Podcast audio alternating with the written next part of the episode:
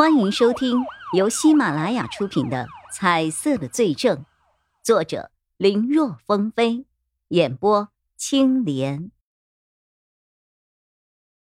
那你觉得幕后的人会是谁呀？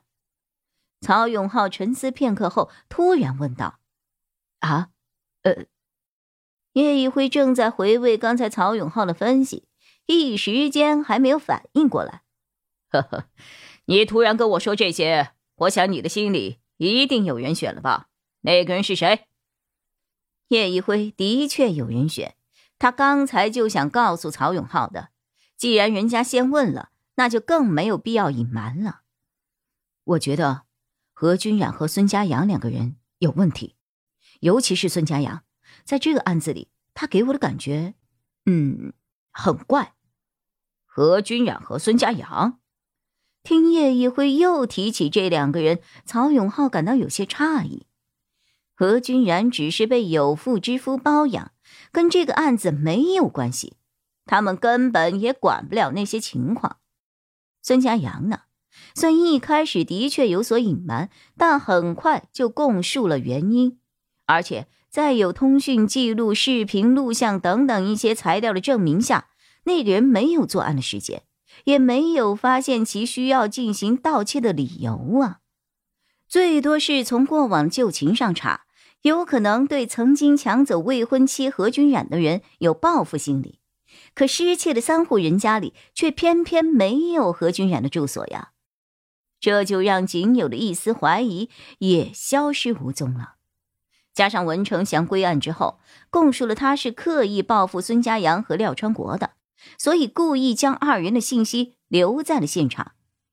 廖川国那边也因为找到了不在现场的证明，所以和孙家阳一样，也排除了嫌疑。即使曹永浩觉得孙家阳似乎有所隐瞒，但是作为一个大公司的老总，谁还没有一点秘密呢？曹永浩他也有秘密。他愧对钟离眼，因为当年调查一起食品造假案子的时候，他妻子临盆在即，他就跑去了医院。本来说好等孩子生下来，他就赶回来继续查案的。可谁知道钟离眼的父亲，也就是当时他的搭档钟离健，因为得到了一个突如其来的新消息，来不及等他，就一个人行动了。结果，他的孩子出生了。好搭档却死了，而且至今连搭档的配枪都没有找到。因为这个事情，他每次见到妻子和孩子都是哀愁满面，弄得妻子和他离婚，带着孩子回了老家。他愧对亲人，愧对战友，愧对叫自己一声曹叔的钟离眼呐。这世上。能够无愧于心活着的人不多，没有想到叶一辉会如此的锲而不舍，还在怀疑那个人。是我心里的愧疚影响了我的判断吗？还是他太执着自己的判断了？曹永浩想到自己刚当上刑警没多久的时候，也这么认死理，觉得一个人有问题就会揪着不放，有的时候蒙对了，有的时候却看走了眼。在经验不足的时候，后者会占据大多数。行吧，再对他们俩进行更深入的调查试一试。如果文成祥背后真的是他们两个人操控的，计划只要提前制定好了，他们参不参与都是一样。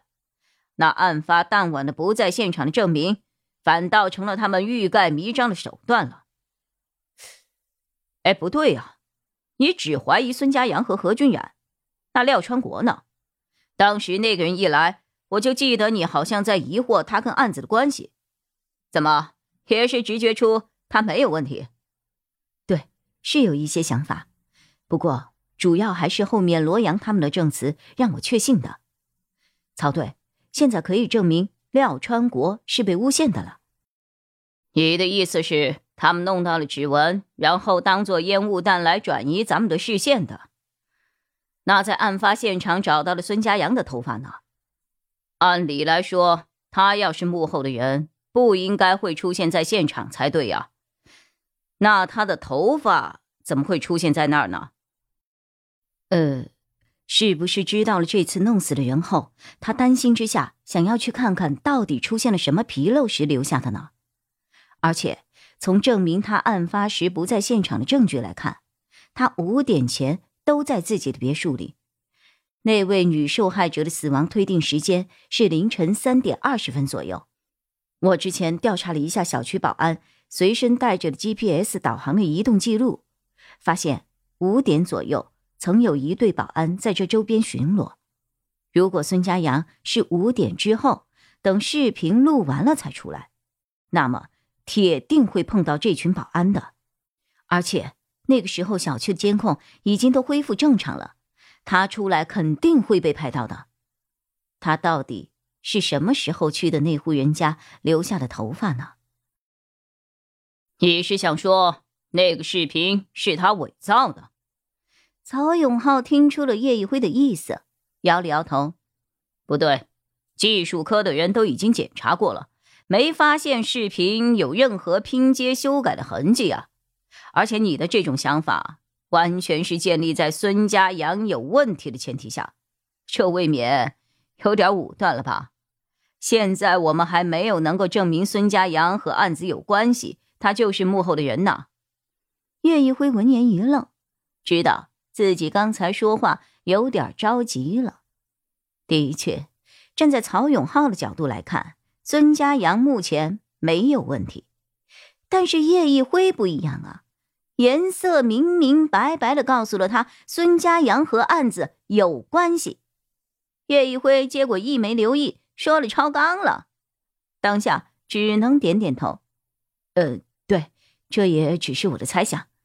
孙家阳是人工智能专业毕业的，在编程方面有着不小的造诣啊，而且现在又经营着一家互联网公司，或许有一些特别的技术也说不一定啊。